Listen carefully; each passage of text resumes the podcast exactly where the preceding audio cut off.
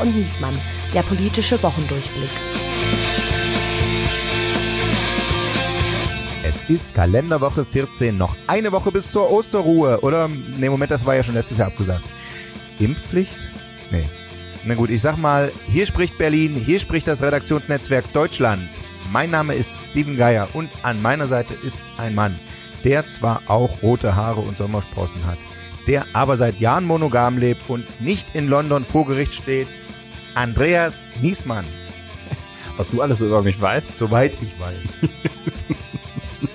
Wir begrüßen später einen Gast, den Sie alle aus dem Fernsehen und der Buchhandlung kennen. Es ist Uli Wickert und zu dritt reden wir mit ihm unter anderem über diese Themen der Woche. Macron and more. An diesem Wochenende will Frankreichs Präsident wiedergewählt werden. Wir kämpfen für Fortschritt, gegen das ewig Gestrige. Ein Kampf des Patriotismus und Europas gegen die Nationalisten contre les nationalistes. Robi et Orbi, das Osterpaket von Robert Habeck und wie schnell wir eigentlich vom russischen Gas loskommen. Glauben wir, dass wir einen wichtigen Schritt heute gehen, die Klimaschutzziele, aber auch die energie- und sicherheitspolitischen Ziele, die Deutschland sich jetzt zu stellen hat, zu erreichen.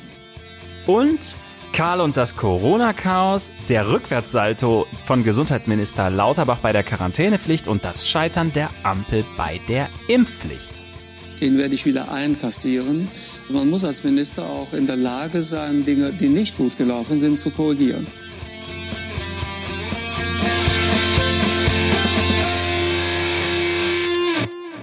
Äh, Entschuldigung, ich äh, hatte eigentlich Führung bestellt. Wo ist die jetzt? Tja, mein Lieber, wenn du auf Olaf Scholz anspielst, dann muss ich dir leider sagen, bei dir ist Führung gerade aus, ja. Mm. Also was es bei, äh, bei Che Olaf noch auf der Karte gibt, das sind Flop, Fehlschlag und Fiasko. Gut, das klingt jetzt nicht so nach einem richtigen Restaurantbesuch, aber dann äh, Fiasko als Vorspeise. Was ist das? Tja, wir haben es ja schon gesagt, die Impfpflicht im Bundestag ist durchgefallen. Super Sache, wenn man mich fragt. Ich habe ja seit Wochen, Monaten, Jahren euch gesagt, lasst es einfach sein. Gut, ähm, dann gibt's wieder Lockdown Und jetzt hat, ist der Bundestag dazu übergegangen, auch auf diese Sichtweise einzugehen. Man muss sagen, ja. man hätte es einfacher haben können. Ja, aber natürlich hätte man auch die Impfpflicht einfacher haben können. Jetzt haben wir natürlich äh, die, die Lage, dass wirklich alle Seiten belämmert dastehen und am meisten der Bundestag selbst dann, naja, außer Spesen nichts gewesen. Was ist denn dein Hauptgang hier in unserem virtuellen Restaurant? Mein Hauptgang ist der Fehlschlag und da empfehle ich Bundesgesundheitsminister Karl Lauterbach, der sich erst mit den Bundesländern auf ein Ende der Quarantänepflicht nach einer Corona-Infektion geeinigt hat und dann im Alleingang bei Markus Lanz im ZDF und noch viel später bei Twitter, also bei seinen beiden Lieblingsmedien, beschlossen hat, nö, gibt's doch nicht. Aber sonst, äh, sonst läuft's bei der SPD in der Regierung, oder? Naja, wir haben noch ein Dessert zum Angebot und da gibt's Variationen ähm, überforderter SPD-Ministerin, unter anderem eine Verteidigungsministerin, die immer noch mit der Bundeswehr fremdelt und eine Innenministerin, die ein wenig überfordert durch den Flüchtlingsansturm wirkt. Gut, die hatte ich eigentlich auch als Hoffnungsträgerin bestellt. Gut, dann ähm, Lassen wir mal diese bescheuerte Restaurant-Metapher. ja, wenn wir über Essen reden wollen, dann reden wir doch darüber, dass ich, äh, das für mich die Woche ganz angenehm äh, begonnen ja, Du hast dir nämlich den Wanz vollgeschlagen mit dem Bundespräsidenten. Genau, ehrlich gesagt habe ich nichts runtergekriegt. Das äh, es gibt ja so immer mal ähm, Gespräch, äh, auch im Schloss Bellevue für die Leute, die den Bundespräsidenten äh, begleiten und über ihn berichten. Und da waren wir zum Frühstück eingeladen. Mhm. Er war ja auch. Und du warst so Tage, aufgeregt, du warst so aufgeregt, dass er nie, kein bisschen runtergekriegt nee, Es gab so viel Interessantes tatsächlich. Der Bundespräsident war ja auch zehn Tage in Quarantäne nach seiner Corona-Infektion. Und in der Zeit musste er einerseits miterleben, wie die Kritik an seiner früheren Rolle als Außenminister immer größer geworden ist, dann am Ende wirklich äh, ein hartes Bashing vom ukrainischen Botschafter, wobei man ja sagen muss, im Nachhinein ist man immer schlauer. Er war damals Diplomat, musste mit den Russen verhandeln und sowas. Und andererseits hat er eben Zeit gehabt, darüber nachzudenken, wie er damit umgehen will. Und es kam tatsächlich ein großes Mea culpa. Er, ähm, also er hat Fehler eingeräumt, eigene Fehler auch, ganz ernst. Also in den Runden, wenn man ihn so im Gespräch erlebt, kann er ja auch äh, mal leutselig sein und sowas da wirklich ganz ernst, ganz angespannt. Also sagen wir so, wahrscheinlich kam es gerade noch zum richtigen Zeitpunkt, aber das war tatsächlich ein Wochenauftakt nach Maß. Tja, läuft ja unterm Strich nicht so rund im politischen Berlin. Ich bin aber heilfroh, dass es wenigstens einen gibt, der hier in der letzten Woche was hingekriegt hat. Ah, Habeck. Nein. nee, nee, ich. Mhm. So. Ich bin nämlich nominiert für den Deutschen Podcastpreis. Okay, wir. Ja, wir sind nominiert in der Kategorie Nachrichten und Politik. Na gut, alles klar. Also, Niesmann und Geier Ja, und Niesmann? sind nominiert für den Deutschen Podcastpreis in der Kategorie Politik.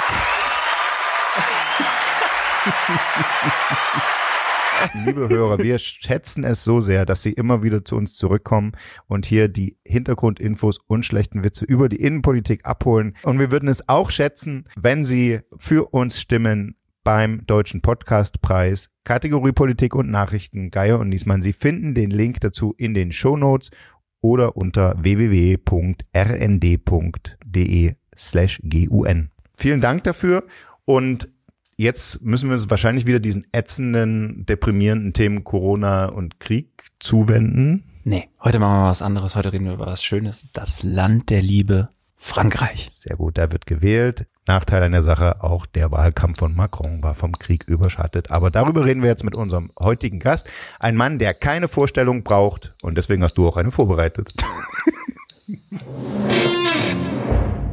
Wir hatten ja schon viele große Namen zu Gast, einige alte Hasen, erfahrene Kollegen, aber in dieser Woche wollen wir auch mal einem jungen Talent eine Chance geben, weil wir nämlich unbedingt mit jemandem sprechen wollten, der sich gut mit Frankreich auskennt. Und unser Gast hat darüber gleich mehrere Bestseller geschrieben.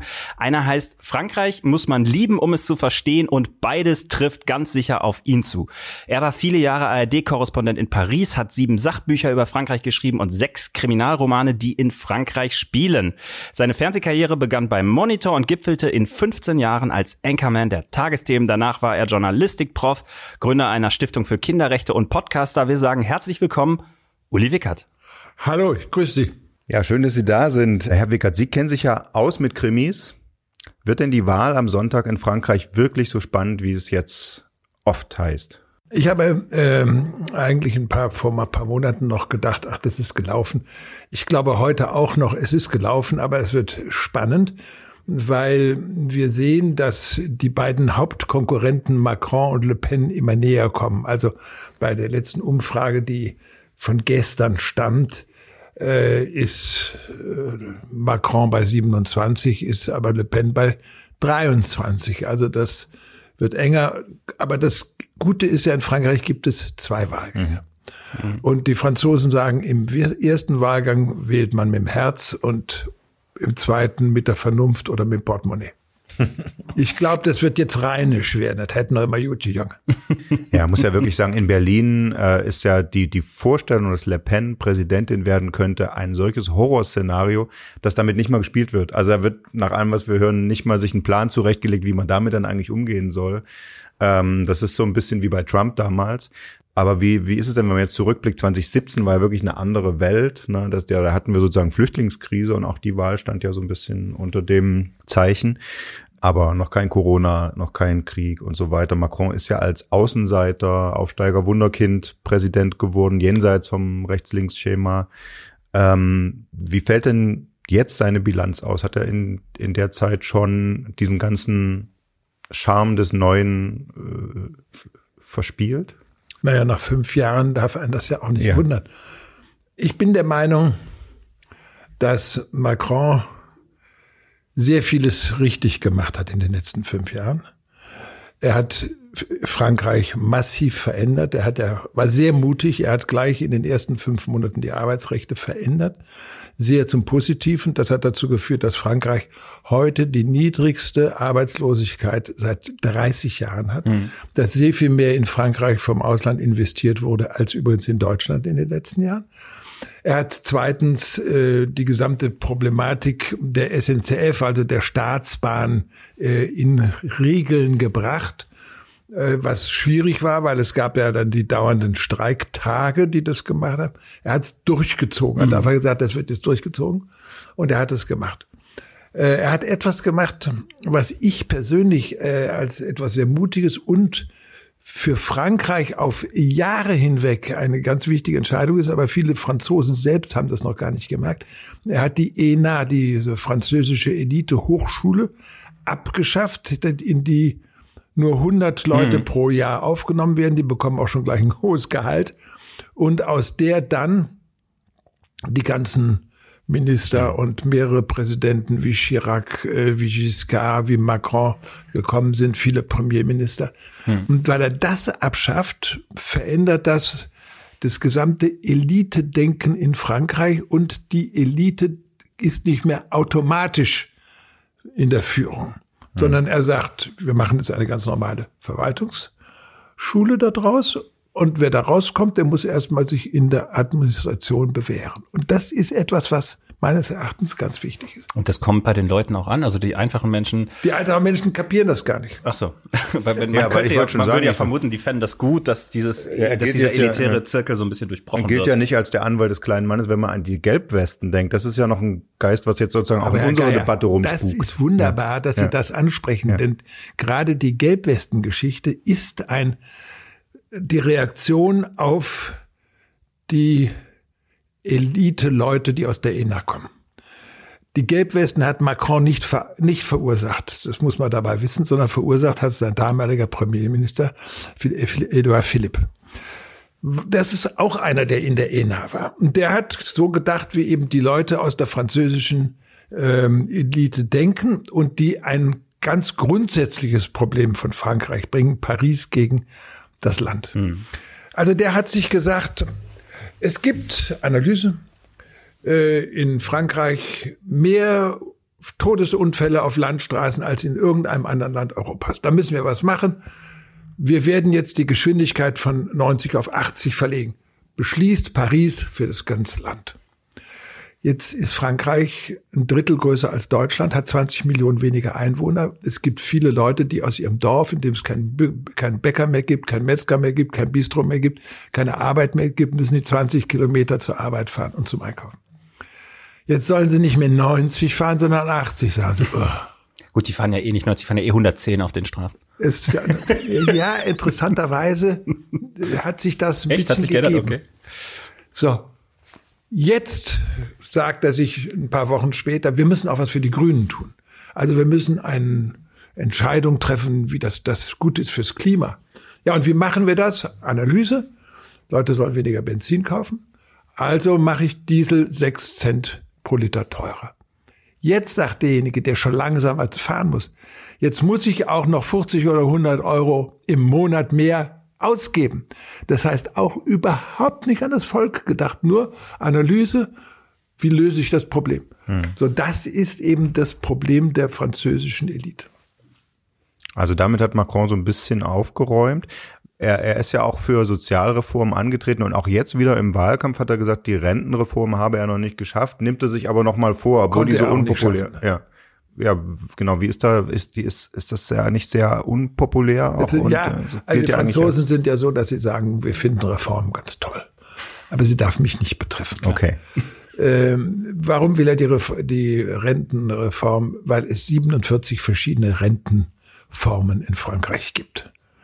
So, und das will er vereinheitlichen, will das auf ein Punktesystem bringen, ein bisschen wie bei uns. Regel, Regel, Alters, äh, Regelalter zum Renteneintritt in Frankreich sind? Im Augenblick ist es ja noch, glaube ich, 60 oder 62. 60, aber ehe Macron im Wahlkampf sagt 65, da müssen wir hinkommen.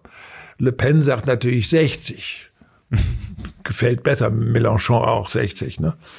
Naja, aber das ist ja, was ich vorhin auch so ein bisschen meinte, mit der steht jenseits vom Rechts-Links-Schema. Ne? Ja. Ähm, aber da müssen wir mal, ja. Herr Geier, müssen wir mal zurückgucken, wie ist der eigentlich gewählt worden? Er ja. ist ja aus Zufall gewählt worden. Er hat Glück gehabt. Ähm, ich habe ihn persönlich beim Abendessen im September 2015 kennengelernt. Äh, da war er gerade Wirtschaftsminister geworden und kam mit seinem damaligen Premierminister Manuel Valls nach Hamburg ähm, zur Airbus dort. Und da gab es ein kleines Abendessen und da wurde ich äh, dank meiner guten Beziehung zum französischen Botschafter eingeladen. Wir waren so zehn Leute. Und ich hatte so eine drei, Dreiviertelstunde mit Macron alleine und war von dem sehr angetan, sagte, Mensch, der Typ redet völlig anders, der sieht die Probleme in Frankreich, der erkennt die, der redet sich nicht rum, sagt, das muss man alles verändern und so weiter. Und dann sage ich zu ihm, weil in Frankreich denken alle Leute, was wird, der wird der nächste Präsident. Also im Augenblick ist es so, dass sich viele vorbereiten, in fünf Jahren anzutreten. Mhm. Und äh, damals sagte ich zu ihm, wer wird denn so der nächste Präsident in Frankreich? Weil man dachte, Valls wird kandidieren vielleicht und so. Da sagte er, wissen Sie, das ist ganz einfach. Derjenige, der in den zweiten Wahlgang kommt, der wird gegen Marine Le hm. Pen hm. antreten und wird gewinnen. So, das ist ihm passiert. Aber warum ist es ihm passiert? Er ist in den zweiten Wahlgang gekommen, weil der Kandidat der Konservativen, François Fillon, weit vorne lag und der wäre auch gewählt worden, wenn er nicht ein für französische Verhältnisse typisches Verhalten an den Tag gelegt hat, sich nämlich beim Staat bedient hat. Mhm. Er hat dem Staat um etwa eine Million geschröpft. Wenn Fillon gegen Macron äh, in den Stichwahl gekommen wäre, glaube ich, hätte er gewonnen. Jetzt ist aber der, der weg gewesen. Dadurch wurde Macron Präsident.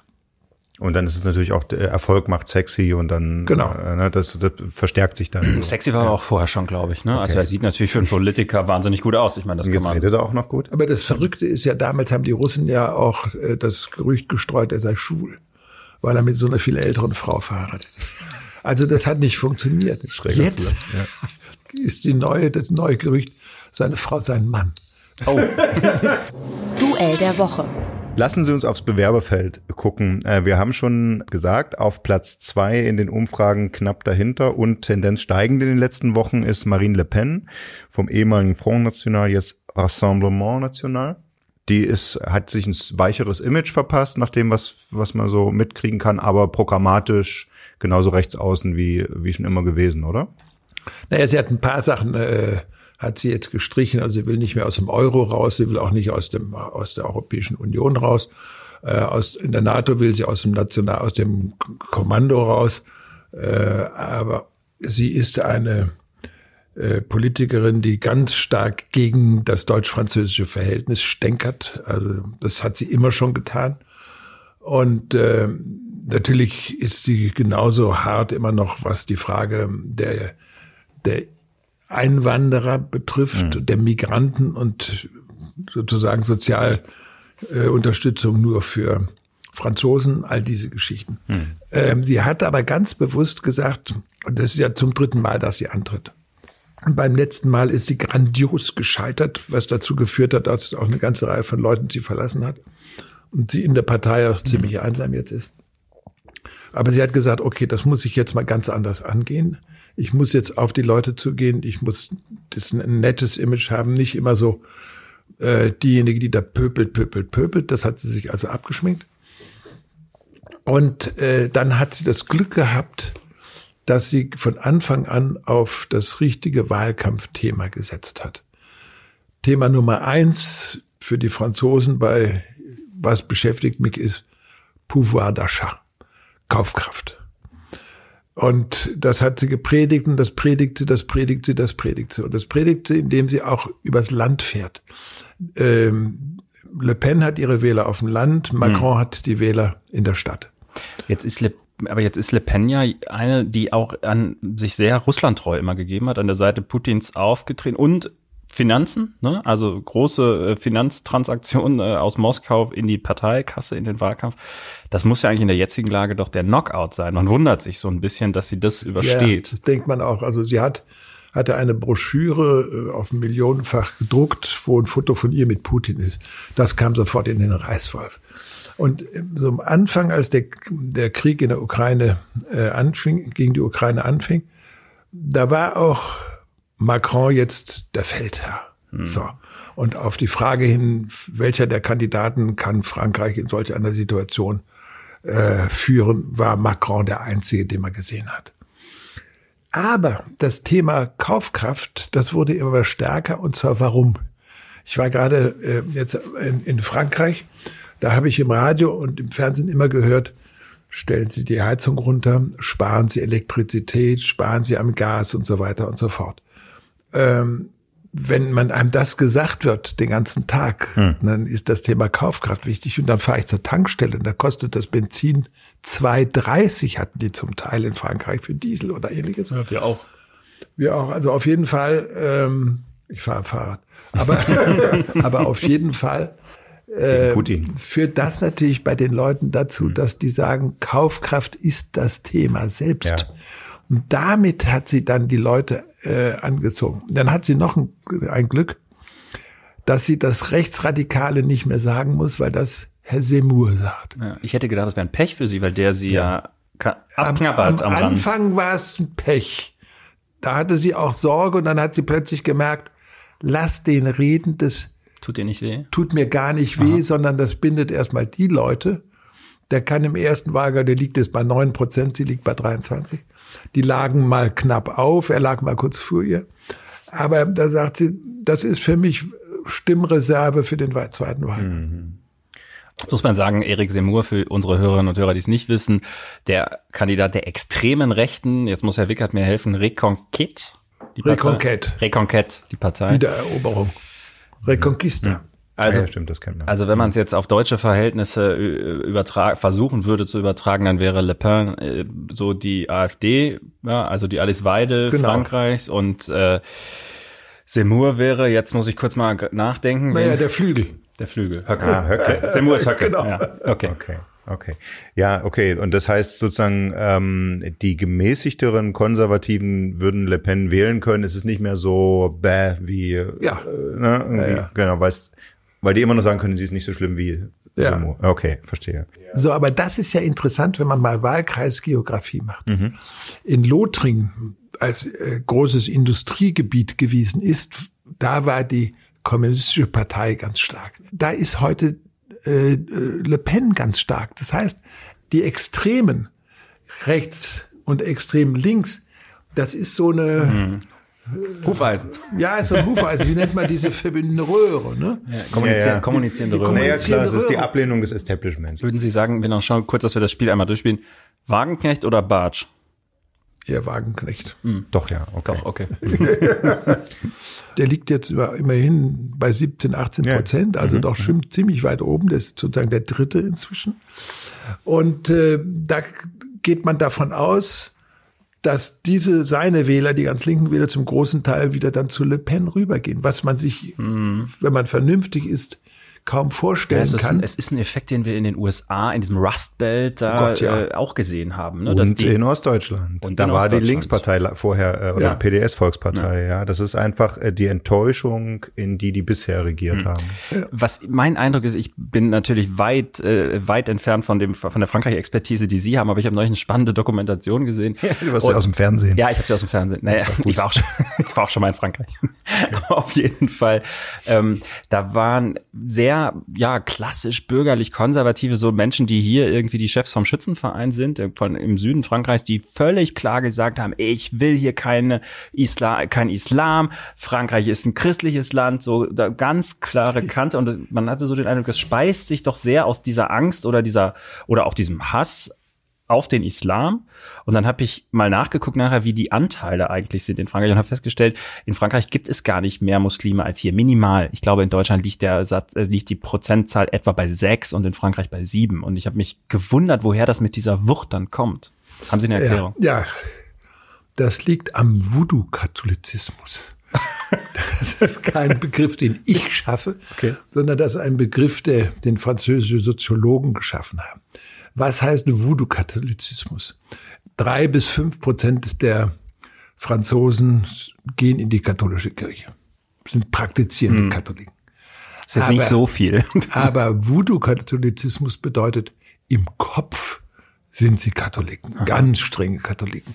Und das ist etwas selbst, was französische Politiker manchmal nicht richtig eingeschätzt haben, nämlich als Hollande sich eingesetzt hat für die Ehe von allen, mhm. gab es plötzlich eine Volksbewegung gegen ihn.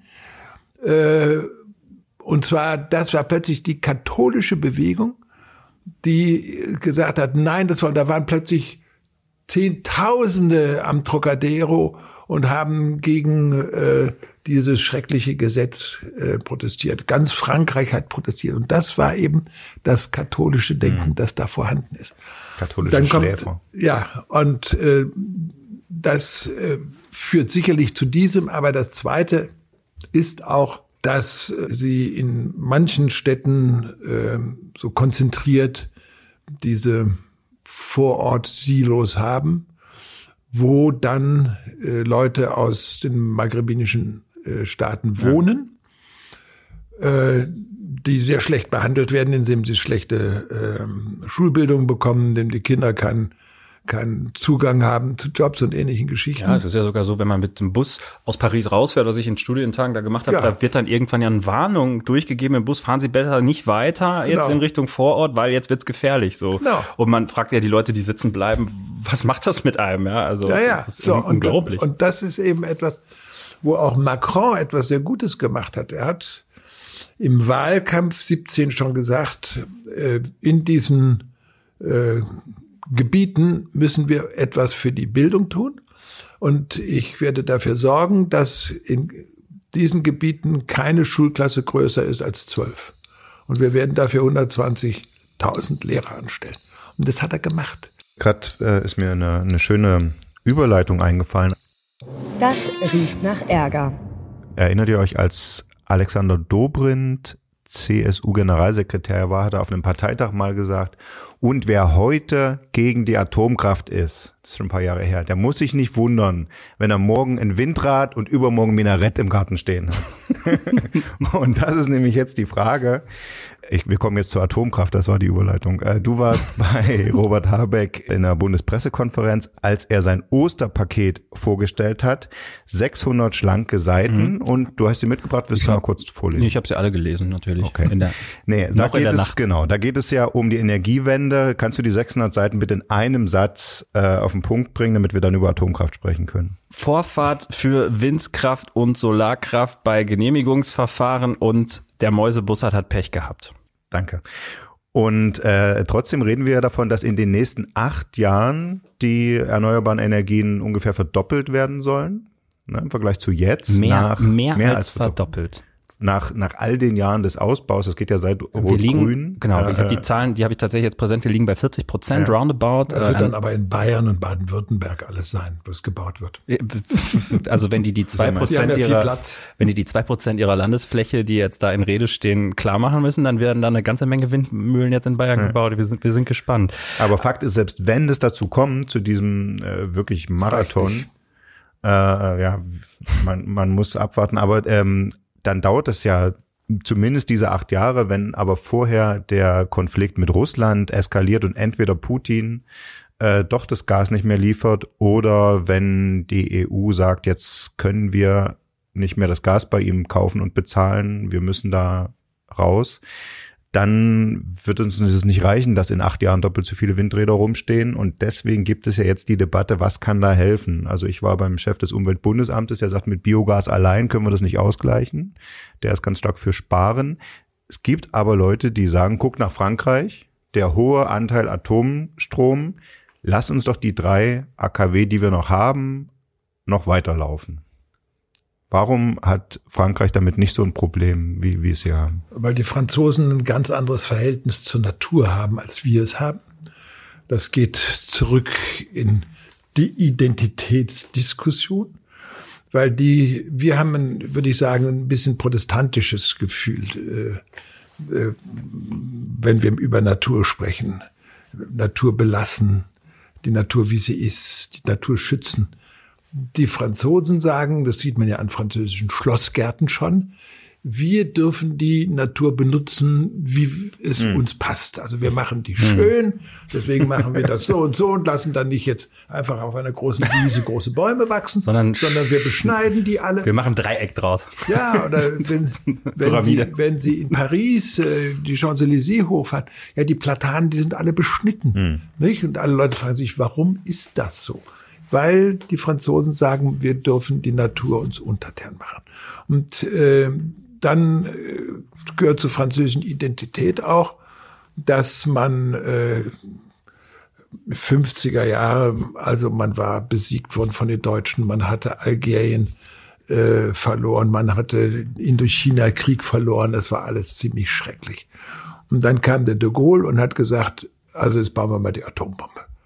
Damit sind wir nämlich auch Großmacht. Dann kam in den 70er Jahren die Ölkrise. Dann hat der Giscard gesagt, und da kommen wir wieder auf, der Präsident entscheidet und mhm. da wird es auch gemacht. Dann hat er gesagt, wir müssen uns unabhängig machen, wir bauen jetzt Atomwerke, Atomwerke, Atomwerke. Jetzt hat ja auch Macron gesagt, ich weiß noch, sechs oder sieben will er neue bauen. Hm, dauert ja auch ein paar Jahre. Da gab es ja diesen heftigen Knatsch zwischen Deutschland und äh, Frankreich, was diese EU-Taxonomie, also die Einstufung als ja. förderungswürdig äh, sozusagen so, als Grün aber das angeht. ist ja eben Deswegen, interessant. Ja. Äh, Das gibt ja auch in Deutschland Leute, die sagen, also auf jeden Fall kommt aus dem Atomkraftwerk äh, kein Dreck raus, der aus dem Kohlekraftwerk rauskommt. Die Klimabewegung ist sicherlich für die französische Nukleartechnologie äh, war ein, ein Ja. lebensverlängernde Maßnahme. Das Ja, kann ja, man, glaube ich, sagen. Keine Frage. Ja, also keine Sie Frage. kriegen auch bei den Grünen in Frankreich äh, keinen Widerspruch gegen die Atompolitik von Macron. Jetzt, jetzt muss man ja sagen, bei dieser Russland-Frage jetzt, da gucken wir jetzt, ne, also wir Deutschen haben, als wir uns entschieden haben, neben dem äh, Atomausstieg auch noch aus der Kohle auszusteigen, natürlich ganz massiv auf russisches Gas gesetzt. Das war eigentlich die Übergangsstrategie der Bundesregierung, weil es ist billig. Nirgendwo auf der Welt wird so billig Gas gefördert wie in Sibirien. Es ist relativ sauber in der Verbrennung. Die Man kann es noch als diplomatische Maßnahme verbrennen. man, genau, die, die Umweltschäden, äh, ehrlicherweise kriegt kein Schwein mit, weil es findet irgendwie in Sibirien statt und es interessiert hier keinen. Ähm, also eigentlich eine tolle Lösung, so die jetzt leider gerade irgendwie äh, den Bach runtergegangen ist. Ähm, aber man muss ja sagen, beim Atom gibt's auch eine Abhängigkeit von Russland. Also Frankreich gerade hat ja auch mit Russland zusammengearbeitet. Da gibt's in Lingen eine Firma, die machen Brennelemente, äh, Brennstoffaufbereitung und so. Ähm, es ist ja nicht so unkompliziert, wie man dann meint. Und was macht eigentlich Corona? Deutschland verfolgt ja kopfschüttelnd dieses Zickzack des Gesundheitsministers Karl Lauterbach, was seine Corona-Politik angeht. Viele sagen, also Quarantäne sollte abgeschafft werden, die Impfpflicht kommt wahrscheinlich nicht, die nächste Welle steht schon vor der Tür. Also eine andere Corona-Politik hätte wahrscheinlich ein, Corona-Leugner auch nicht gemacht. Nun ist die Theorie, er macht das so ein bisschen gegen seinen Willen. Aber Fakt ist ja, haben Sie in Ihrer langjährigen Karriere als politischer Beobachter schon mal so ein Zickzack mitbekommen zwischen wir brauchen die Impfpflicht, wir brauchen die Quarantäne, ach nein, doch nicht, äh, ach nein, ist freigegeben und so. Äh, mir scheint das wie ein einmaliges äh, äh, Kaspertheater. Ja, dann, ich will Sie vielleicht an Herrn Spahn erinnern. Unter Herrn Spahn haben wir auch merkwürdige Ja, Zickzack. den würde ich vielleicht mit reinnehmen. Ich meine, die Aber deutsche der Unterschied ist, Herr Corona-Politik. Spahn ist nicht so viel dann in die Talkshows gegangen und hat nicht dann in den Talkshows Hm. diese Erklärungen abgegeben. Und das ist das, was ich so merklich finde. Ich finde es bedauerlich, hat der Herrn, Herrn Lauterbach ja für einen sehr kompetenten Mensch, aber nicht unbedingt für einen kompetenten Minister. Ein Minister, was soll ein Minister machen? Der sieht ein Problem, dann muss er mit sich beraten mit den Leuten und sagt, wie lösen wir dieses Problem? Und dann muss er, wenn er die Lösung gefunden hat, es kommunizieren können. Und er kann nichts von allen dreien. Also vielleicht erkennt er das Problem, aber es hapert schon in der Umsetzung dann. Ich meine, ich kann ja nicht mit, Län mit Länderministern mich beraten und dann einen Beschluss machen. Am nächsten Tag gehe ich in eine Talkshow Markus und Lanz, ja. erkläre in der Talkshow, das nehmen wir alles zurück und gibt dann nachts noch über Twitter bekannt. Ich finde, das geht nicht. Aber Da ist da der alte kommt- Lauterbach rausgekommen, der Talkshow Lauterbach, der Ja, denkt, dass die Talkshow die eigentlich Na gut, vielleicht wäre es clever, wenn er, bevor er jetzt eine politische Entscheidung trifft, die einmal immer bei Markus Lanz einmal durchspricht und darauf prüft, ob das, Wie das ob so das- ankommt. Ob das kompatibel ist. Nein, nein, er hatte das Ankommen, das, er hatte ja nur das Ergebnis sozusagen da verkündet, sondern weiß, er hat schon ich weiß. gemerkt, dass das Ganze Quatsch Aber er war. wusste natürlich, wenn er sich zu Land setzt und mit dem Ursprungs, mit der Ursprungsentscheidung, wer hätte er da ja auch Schiffbruch erlitten, ja? Der Lanz hätte den ja auseinandergenommen. Der hatte wahrscheinlich ja seine 25 Messer gewetzt und dann setzt der Lauterbach sich hin und sagt, ach, das sch- schaffen wir alles wieder ab. also eigentlich war für Lanz auch fast eine blöde Nummer, weil er nicht mehr auseinandernehmen konnte. Ja, aber eben, also Sie haben gerade den Spahn genannt, den würde ich ja mit in diese chaotische Also, Zickzack mit zwei. eingemeinden, weil diese Härte, mit der die, äh, mit der bestritten wurde, dass eine Impfpflicht komme, die war ja auch schon wieder extremistisch. Also wir haben die Lamprecht interviewt und da haben wir gesagt von uns aus, so, Sie sind Verfassungsministerin, es gibt eine Impfpflicht gegen Masern. Das war quasi, jetzt gibt's den Impfstoff. Wollen wir da nicht eine Impfpflicht äh, äh, anpeilen? Und das hat sie mit Abscheu und Empörung von sich gewiesen äh, und sowas. Wir haben das dann war alles dieses Ideologie, das war doch alles Ideologie, das war vor dem Wahlkampf. ja, und wir haben dann das äh, quasi im, genau, das war natürlich im Wahlkampf und wir haben es äh, im Interview stehen gelassen, das kommt auf keinen Fall. Und dann rief uns der Sprecher von Spahn an und sagt, wieso fragen Sie denn nach einer Impfpflicht? Niemand äh, redet über eine Impfpflicht, warum machen Sie dieses Warum machen Fass Sie das auf? Thema auf? Also so eine riesen Nervosität, äh, das ist doch schon der erste Fehler gewesen, ehrlich gesagt, oder? Ja, natürlich. Und, und von da an ging es ja weiter bis jetzt diese Woche, dieses Spielchen, was die Union da äh, getrieben da hat. Da lache ich mich ja kaputt. Also die wollen nicht impfen, sondern sie wollen erstmal eine bürokratische Maßnahme, ein Register, wo man nachher alle einfügen kann. Das ist absurd. Ich sage, ich bin für die Impfpflicht und ich sage, man muss die auch gar nicht kontrollieren. Hm. Nicht? Also wir haben ja zum Beispiel äh, die Pflicht für Autofahrer, dass sie einen Führerschein haben. Es wird ja nicht jeder Autofahrer kontrolliert, ob er einen Führerschein hat. Wenn er einen Unfall macht, dann wird es passieren. Und ich würde sagen, wenn einer sich nicht impfen lassen will, obwohl das die Pflicht ist, und wenn er krank wird, dann muss er es selber bezahlen. Dann zahlt die Kasse nicht da wird sich schon manch einer überlegen, will ich dieses Risiko eingehen? Ökonomischer nicht, Anreiz, das funktioniert immer. Aber wissen Sie, das ist für mich auch ein, jetzt ein Grundsatzproblem. Ja. Ich bin A für die Impfpflicht ab 18 mhm. und bedauere es, dass es Abgeordnete gibt, äh, die sich überhaupt nicht dazu bekennen können. Das ist für mich nämlich das Problem der Individualisierung auch unserer Gesellschaft. Ähm, wir setzen uns nicht ein und sagen, was ist gut für die Gemeinschaft, sondern was ist gut für mich.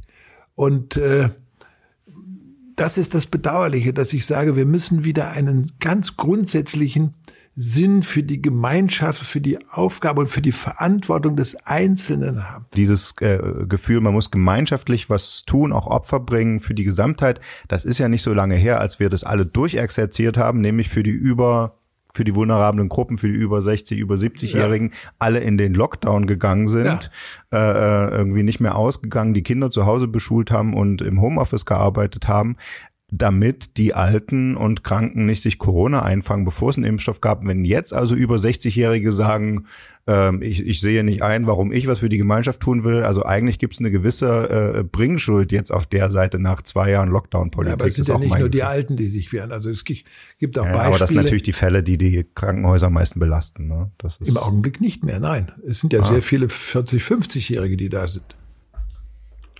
Ja. Du ich, darfst das letzte sagen, du bist gegen die Impfpflicht. Ich bin gegen die Impfpflicht, aber ich langweile die Leute jetzt nicht mehr damit, weil ich habe das schon hundertmal hier im Podcast erklärt und ich fühle mich von Woche zu Woche bestätigt. Da. Aber ähm, einen Punkt würde ich schon gerne machen, äh, äh, was die das Gehampel der Parteien angeht. Das finde ich, unabhängig davon, wie man zur Impfpflicht steht, dann wirklich empörend. Also wie die Ampelkoalition dann äh, Lauterbach bei uns im Interview gesagt, ich lege einen eigenen Vorschlag vor. Dann hat er gesagt, dann hat er da zurückgerudert. Nee, er ist jetzt Gesundheitsminister, er muss neutral sein. So dann hat die Ampel gesagt, weil die FDP nicht wollte, wir geben das frei. Das war dann wirkte auf den ersten Blick clever, ja, hat es dann nicht vorangetrieben. Jetzt kommt die Union, die es will, und sagt aber, wir legen aber kein Gesetz vor, sondern nur so einen Entwurf. Und am Ende, finde ich, haben, stehen alle blamiert da. So, aber wissen Sie was, das ist genau das, was Sie sagen die FDP zum Beispiel. Ich ärgere mich über Leute wie Herrn Kubicki, der öffentlich in, weiß was, der Bildzeitung oder sowas erzählt.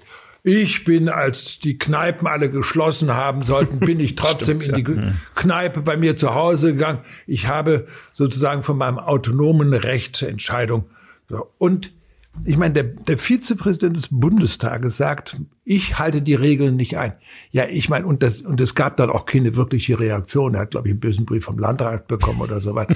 äh, aber ich finde, bei dass... Bei Kubicki hat man das irgendwie eingepreist. Ja, aber bitteschön, ein Mann, der Vizepräsident ja, des Bundestages ist, ist das Vorbild für viele Leute, dass sie sagen, wenn der nicht, warum soll ich mich an etwas halten? Und das ist genau das Problem mhm. des Individualismus. Nein, ich denke nicht an die Gemeinschaft, ich denke an mein autonomes Recht, mich zu entscheiden. Das haben natürlich auch viele Leute gemacht. Das haben die Leute, Cum-Ex-Leute gemacht, die Banker und die Rechtsanwälte, ja. die den Staat um Milliarden geschädigt ja. haben. Das haben die Automanager gesagt, oh, die wir betrügen so ein bisschen beim Abgas oder so weiter und so fort. Das ist sozusagen jetzt Och, ich mach mal. Liebe Hörer und Hörerinnen, wir lassen Sie kopfschüttelnd zurück. Also wir schütteln die Köpfe. Sie gehen bitte in die Buchläden, kaufen sich nochmal der Ehrliches, der Dumme im Taschenbuch und bestellen vor im Herbst Die Schatten von Paris. Klingt wie ein, äh, wie ein Sachbuch, ist aber der nächste Krimi von Ulrich Wickert. Und wir bedanken uns herzlich bei Uli Wickers fürs Dabeisein. Danke für die Einladung. Vielen Dank. Und an Sie, liebe Hörer, noch ein Tipp. In der nächsten Woche hören Sie an dieser Stelle unser Osterferien-Spezial mit dem Satiriker und Medienkritiker Oliver Kalkofe über Komik in Krisenzeiten und Feindbilder im Film. Das wird nicht so lustig, wie es klingt. Abonnieren Sie uns, empfehlen Sie uns weiter und bis dahin wünschen wir Ihnen, willst du sagen? nee, Sie müssen das sagen. Ich wünsche Ihnen noch einen angenehmen Abend und eine geruhsame Nacht. Das Wetter.